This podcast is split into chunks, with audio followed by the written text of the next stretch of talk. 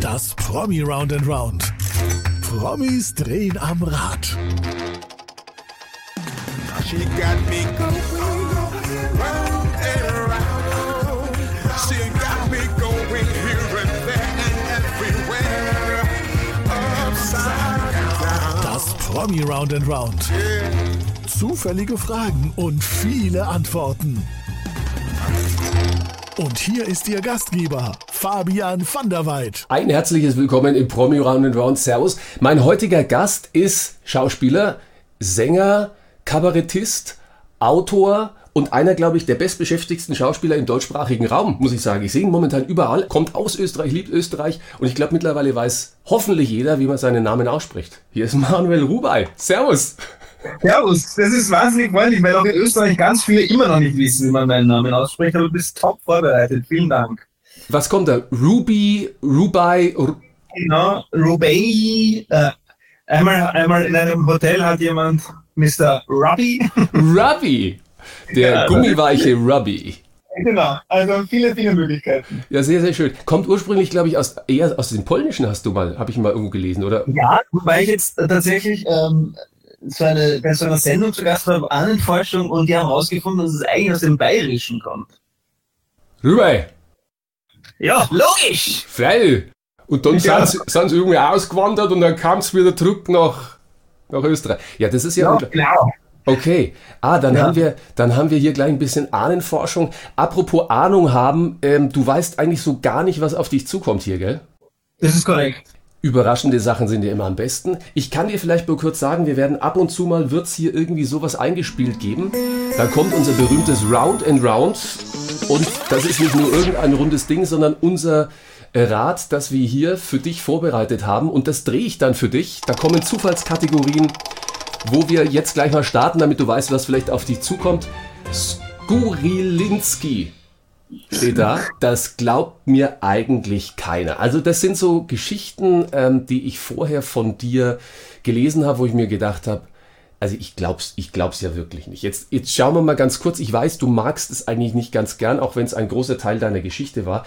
Ähm, alle Videocast-Zugucker, die sehen jetzt ähm, deine eigentlich Durchbruchrolle. Falco 2008 war das. Da hast du den genial gesungen, gespielt, ähm, impersonisiert. Jetzt habe ich gelesen, dass du zu Hause, ich weiß nicht, ob du ihn griffbereit hast, einen Ordner stehen hast. Da, da sind alle Anfragen drinnen, die seitdem, seit Falco dem großen Erfolg in Richtung Falco und Gesang und so weiter an dich herangetragen worden sind. Und du hast sie, jetzt kommt das Skurrile, alle abgelehnt. Komplett. Ja, das, das stimmt. Ich habe ihn, ich habe ihn nicht physisch, ich habe ihn am Computer als Ordner. Es sind über 200. Das war eine intuitive Entscheidung mit der letzten Klappe, ähm, dass ich das sonst nie wieder loskriege, ähm, dass ich das nicht mehr machen kann. Und da gibt's tolle, tolle Angebote. Also da, natürlich Donauinsel zum Jahrestag vor 100.000 Menschen, das ist ein großes Festival und so. Mit der Falco Oder auch- Originalband wahrscheinlich, gell? Genau, richtig. Und auch wirklich sehr lukratives Zeug, Mitternachtseinlagen für Weihnachtsfeiern von großen Firmen und so.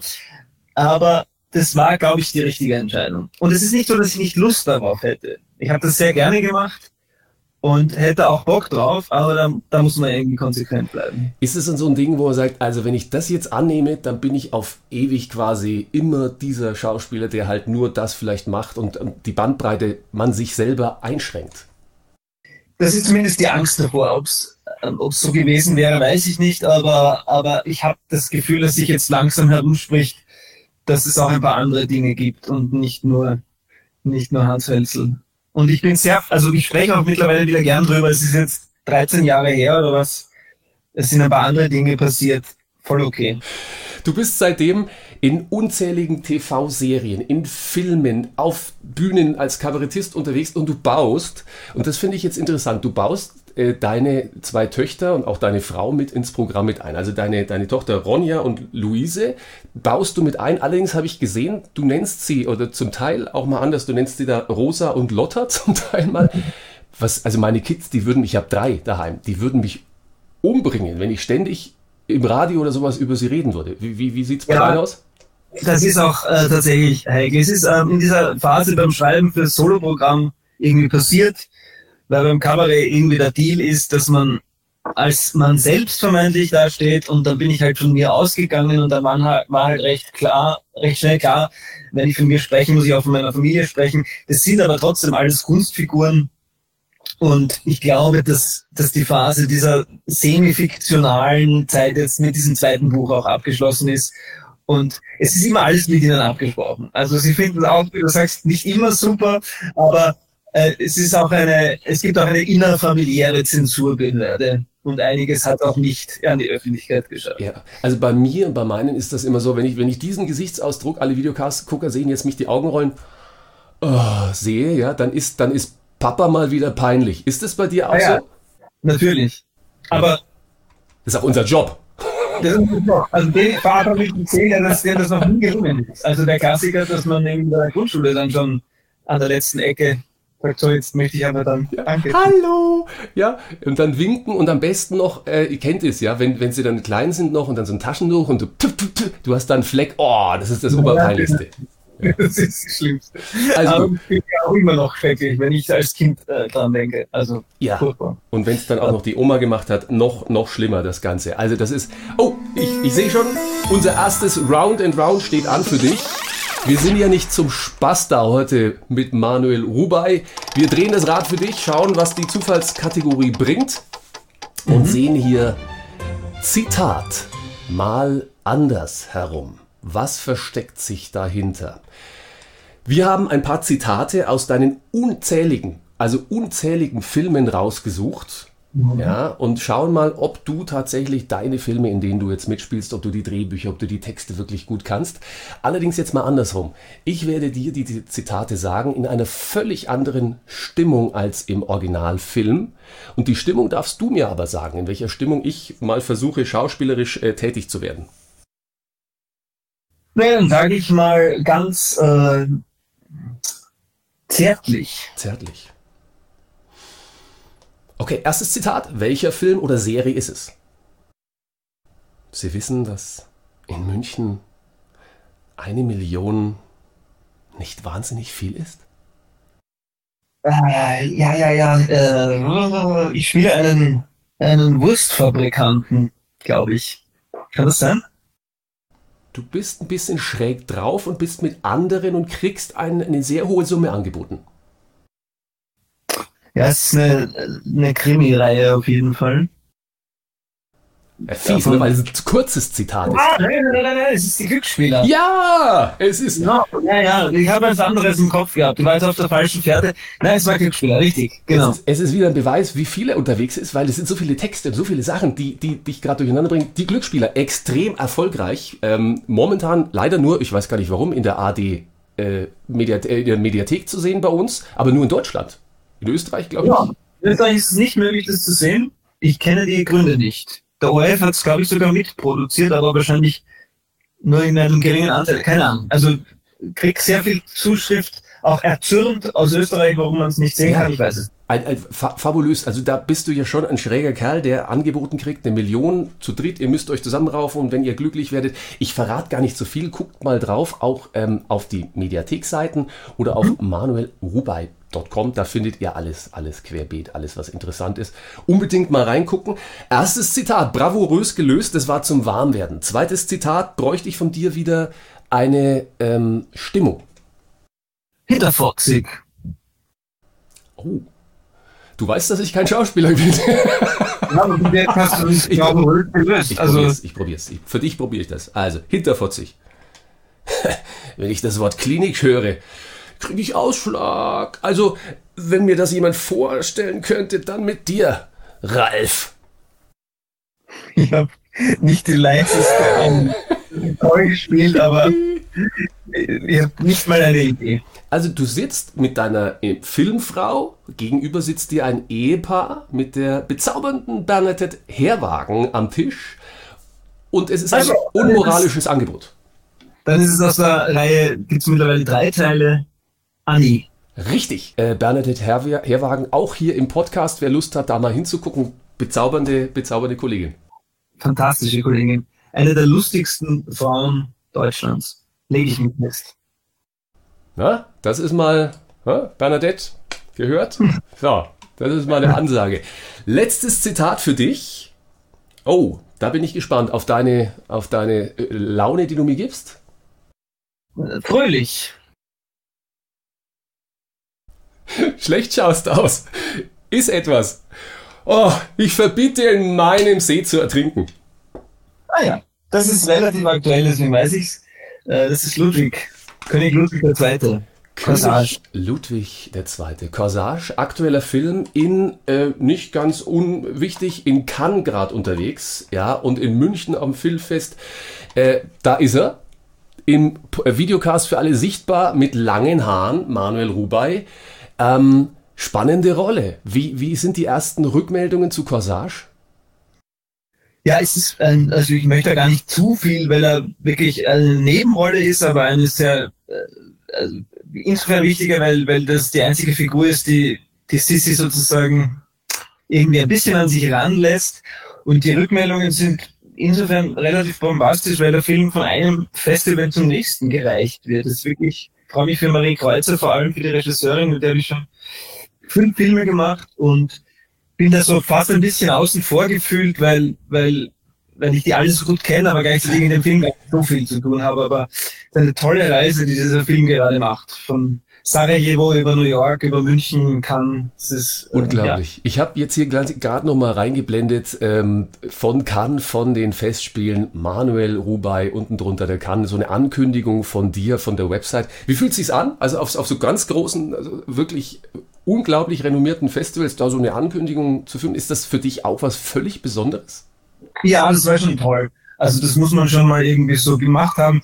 Es banalisiert sich dann recht schnell. Es ist dann irgendwie nicht anders als als ein äh, als jeder andere rote Teppich. Es ist viel viel Tamtam und ähm, viel Champagner, aber das Wichtige ist nicht, trotzdem sind die Filme und nicht das drumherum. Aber es war schon mal schön in Cannes zu sein. Ja. Das, ja. Ich, ich dürfte und wir dürfen ja ganz kurz so, so einen kleinen Einblick auch bei dir im Videocast haben. Hinter dir, wenn du so auf die Seite gehst, sieht man ne, die Glühlampe und hinten ganz normal, da steht halt wie Wasser in der Küche steht und du sagst, "Ma- nachher kommen meine Kids heim, ja.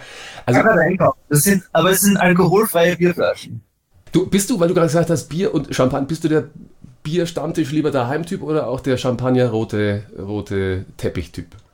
Also am liebsten bin ich, trinke ich zu Hause, wenn ich trinke. Und am liebsten Wein. Weil man sich zu Hause alleine besser betrinken kann als in der Öffentlichkeit. Also, weil da auch nichts passieren kann. Ja. Also meine Lieblingsbeschäftigung ist zum Beispiel Fußball oder Basketball schauen und dabei eine Flasche Wein trinken. Das ist, finde ich, so sieht mein idealer Feierabend aus. Hervorragend. Sind, sind wir ganz nah beieinander. Allerdings beim Verein werden wir wahrscheinlich auseinandergehen. Wer ist dein Hauptverein bei Basketball oder, oder Fußball? Also Fußball ähm, habe ich äh, den, den ersten FC Köln tatsächlich, wenn Was? ich für Deutschland. Ja, Okay. Ähm, weil ich gute Freunde in Köln habe und irgendwie die Kultur mag und weil auch Peter Stöger da eine tolle Zeit hatte und so ein bisschen Wien, Wiener Schmäh nach Köln gebracht hat. Ich finde die Kombination ganz toll. Und haben hier Admira Wacker, das ist leider ein schreckliches Schicksal, weil das ein ganz erfolgloser Verein ist. Und Basketball bin ich, ähm, bin ich äh, NBA-Fanatiker. Du, du hast gerade gesagt, gute Freunde, gute Freunde in Köln, du hast ein, ein irrsinniges Netzwerk, du hast den Rudi, so kennen ihn vielleicht viele, also Simon Schwarz, denke ich auch als, als Freund und äh, kennengelernt vielleicht bei den, beim Lebercase Junkie. Ich weiß nicht, ob es davor schon Kontakte gab. Also Simon kenne ich tatsächlich seit ähm, dem Aufschneider. Das war ein David Schalko, Josef Hader äh, Zweiteiler aus dem Jahr 2009 oder so. Da spiele ich einen jungen Pathologen und Simon, Simon den Krankenhauschef. Und dann haben wir auch Braunschlag zusammen gedreht und eben dann aber auch war ich einmal Gast äh, beim Eberhofer. Also Simon kenne ich sehr lange und ist einer der wenigen echten engen Freunde unter den SchauspielerInnen. der ja auch zufälligerweise vielleicht wie deine Töchter auch in deinen Programmen auftauchen, auch in deinem niegelnagen neuen Buch auftauchen. Der will ja nur spielen, heißt es. Äh, ja, Simon Schwarz, mit dem SMS du in dem Buch immer hin und her. Ja, wie, Ja. wie, also das Buch vielleicht jetzt mal zur Erklärung. Äh, du darfst es genauer erklären. Ist so, wenn man das erste Mal reinguckt, ähm, im August erschienen 22, ein Tagebuch, eine Begleitung bei dir auf Tour mit ganz vielen Begegnungen, ähm, eine zusammenhängende Geschichte, unterbrochen mit Dialogen, SMSen und ganz vielen, ja, fiktiven nicht fiktiven, echten Geschichten, weil der Manuel ist ja der Manuel. Ne? Und der Simon Genau. ist der Simon. Ja, ja, aber das sind ja beides Figuren, die in der Öffentlichkeit auch stehen.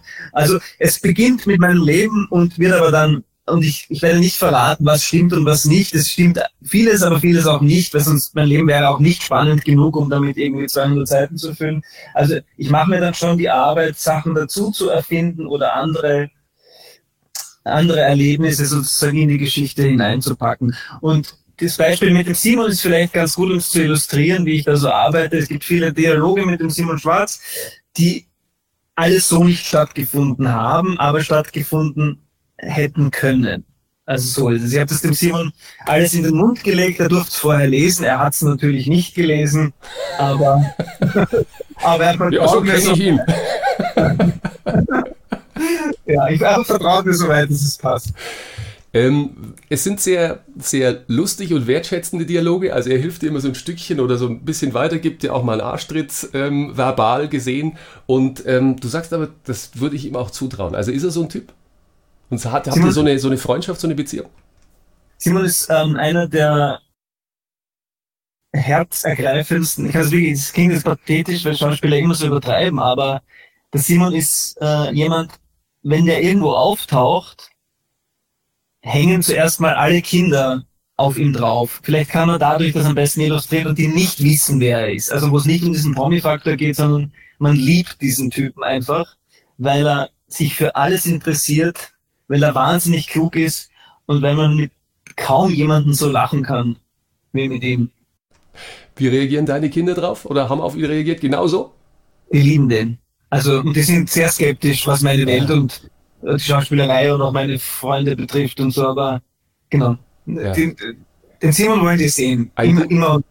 Ja. Ein Genau. guter Indikator, wenn, wenn Kinder, die schon ja die Wahrheit sagen und auch durchgucken, das verliert man irgendwann leider mal so im, im Leben, so die direkte Wahrheit zu sagen, aber Kindermund tut Wahrheit kund und wenn das, wenn das deine tun, dann ist das, dann ist das wunderbar.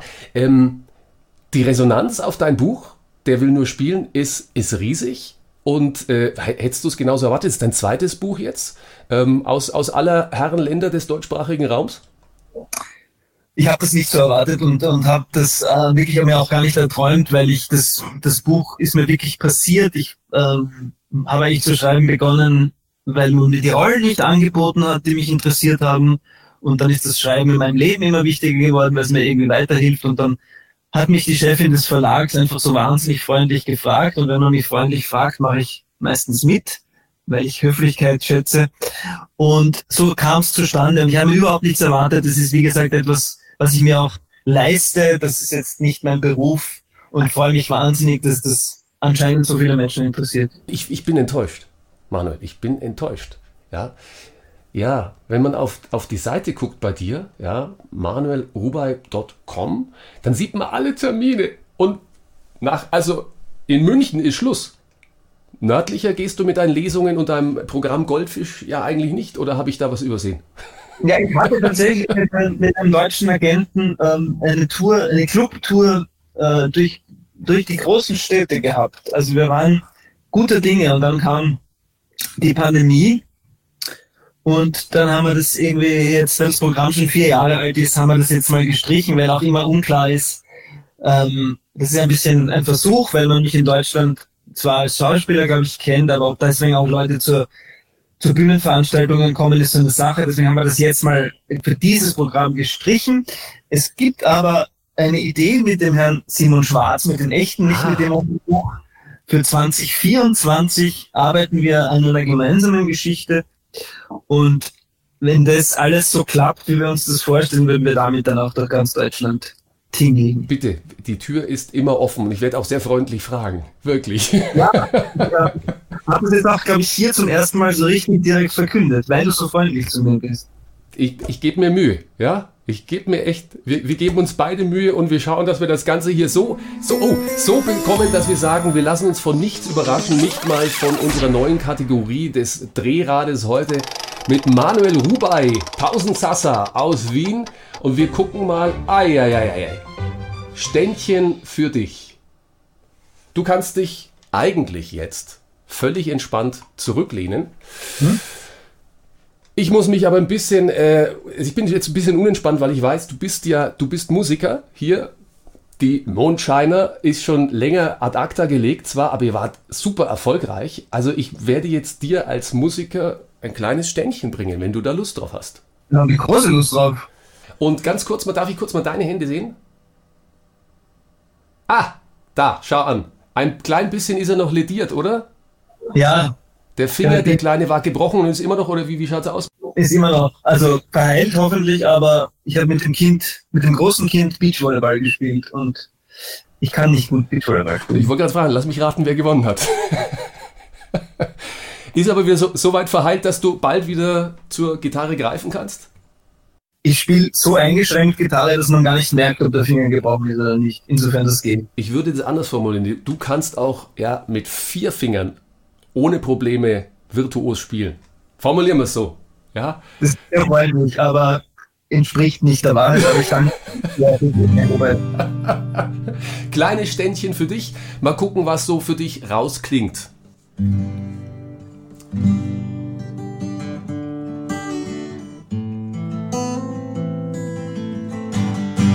Jeder Tag fährt Straßenbahn. Auf Bühnen, Fernseh, Kamera. Corsage einst Rosa und Julian. Schau nur nach vorn, nicht auf das, was war. Hey, hey, hey, hey. Wo unser Chaos sein Zuhause hat, ist Wien, das ist meine Hometown. Nenn mich Glücksspieler, Nachdenker, Autor, mal Clown. Doch am Ende, das weißt du genau. Die Antwort, warum du Freude gibst so vielen, die Antwort ist, der will doch nur spielen. ich bin sehr beeindruckt. Die schönste, das schönste Bob Dylan-Cover aller Zeiten. Vielen, vielen Dank. Sehr, sehr gerne, auch wenn es die abgedroschenen Titel von Bob Dylan sind. Das macht nichts. Immer gut, oder? Du hast mal ähm, in, in einem Zitat gesagt, ähm, alles, was, mich, was mir nicht gelingt oder wovon ich glaube, es ist das Zitat übrigens aus deinem, aus deinem Buch, alles, äh, was mir nicht gelingt oder wovon ich glaube, dass mir die Mittel fehlen, kann ich aufschreiben. Das ist doch die größte Macht schlechthin. Ich nenne meine täglichen Seiten bewusst nicht Tagebuch, sondern Chroniken. Das habe ich von Dylan mir abgeschaut, von Bob Dylan. Ja, ich liebe Bob Dylan. Bob Dylan ist eine der frühen Kindheitsprägungen, weil mein Vater ganz viel Bob Dylan gehört hat. Max Brothers, Buster Keaton, Bob Dylan, David Bowie, das sind so, sind alles Männer, aber das war damals so, ähm, das sind meine frühen Kunstentzündungen, glaube ich. Da hat irgendwie alles begonnen und Dylan zieht sich bis heute durch. Also ich bin dem einfach, ich bin dem verfallen.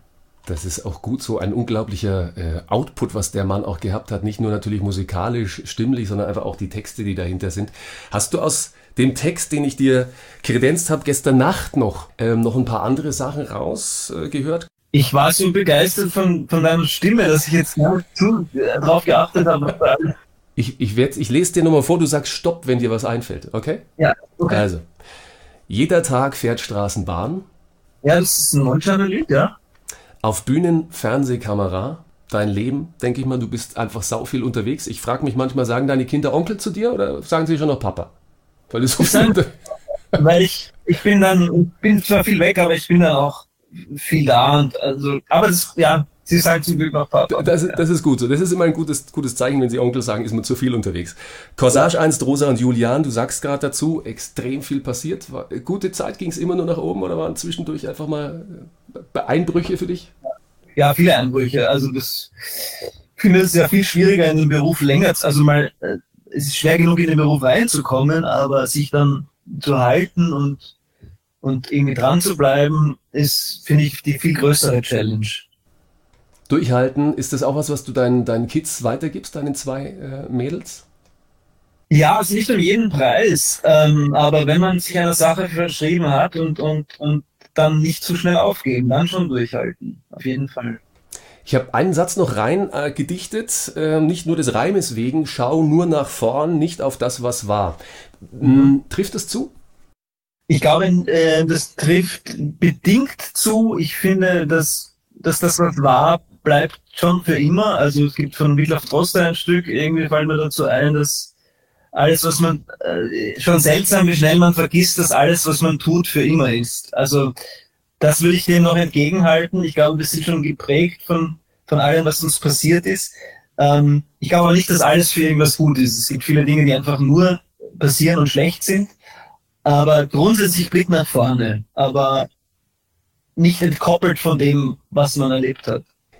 Ist mir so reingefallen oder eingefallen, als ich, als ich mm, mich vorbereitet habe, ein paar Interviews von dir gesehen habe und du hast gesagt, ich schaue mir eigentlich, also wenn ich einen Film gemacht habe, dann ist der abgedreht, dann ist ein Häkchen dahinter, dann kommt Schnittproduktion, was weiß ich, dann interessiert es mich eigentlich insofern nicht mehr.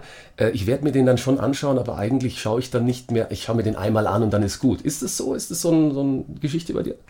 Ja, das ist so. Also, wenn, wenn überhaupt. Manchmal schaue ich auch nur rein, um, um irgendwie ein bisschen den Look anzuschauen, dass man ein bisschen drüber sprechen kann für Interviews, aber ich muss mich dazu wirklich zwingen. Und mit Abstand geht's besser. Also ganz, ganz unmittelbar danach will ich es gar nicht sehen wenn ein paar Jahre ins Land gezogen sind, wird es ein bisschen ja. einfach. Jetzt muss ich nochmal fragen, weil bei mir, also ich, im, im, Radio, es hört weder meine Frau noch meine drei Kinder hören irgendwann irgendeine Radiosendung von mir. Keinster Weise, also null Interesse, aber nicht bös gemeint, sondern es ist einfach so, ja, macht das, ist halt der Beruf vom Papa. So wie wenn einer im Reisebüro arbeitet, dann ist, ist halt, ne? ja. so. Ist das bei dir ähnlich?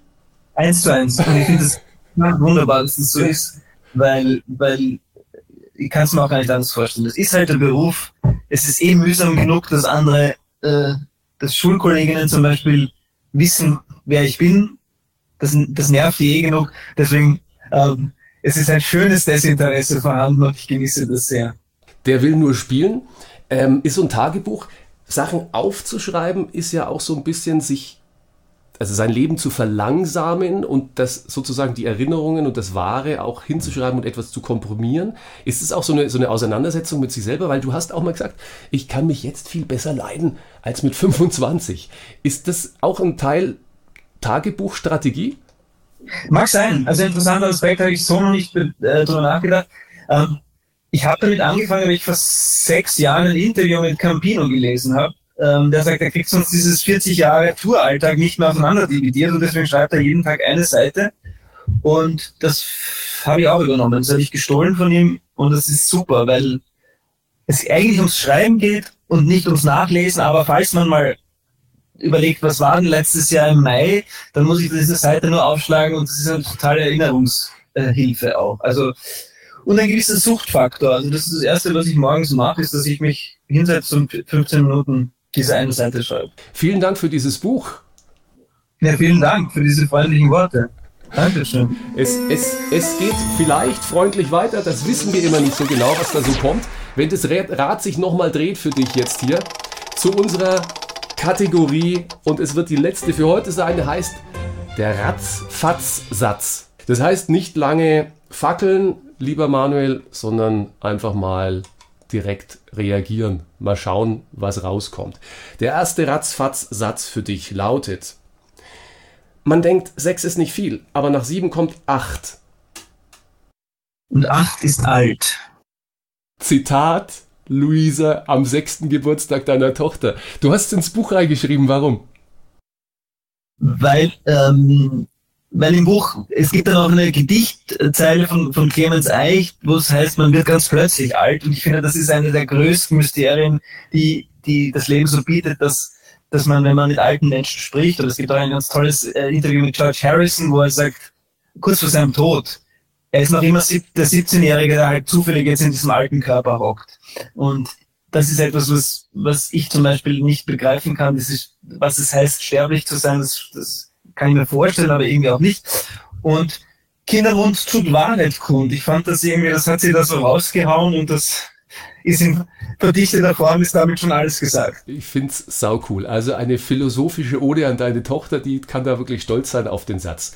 Äh, mein nächster Ratzfatz-Satz für dich hängt direkt miteinander zusammen. Mal gucken, was kommt. Alt ist man erst, wenn.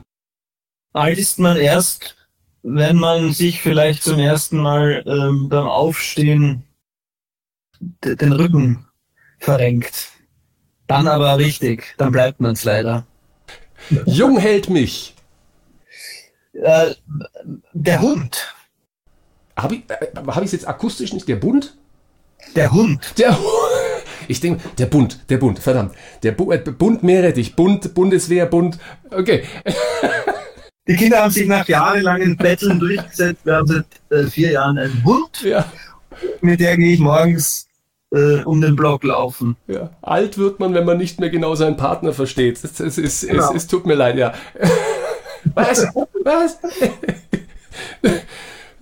Wir hatten es kurz angeschnitten, aber für dich nochmal ein Ratzfatz Anfang. Social Media, Macht uns in letzter Konsequenz zu Arschlöchern. das lasse ich genauso stehen. Zwölf Jahre Waldorfschule haben mich. Insofern geprägt, dass bei allen Schwierigkeiten und Dingen, die ich ähm, kritisch sehe, es schon trotz allem so war, dass, dass sie mir sehr unterstützend, was die Berufswahl betrifft, eine Hilfe waren.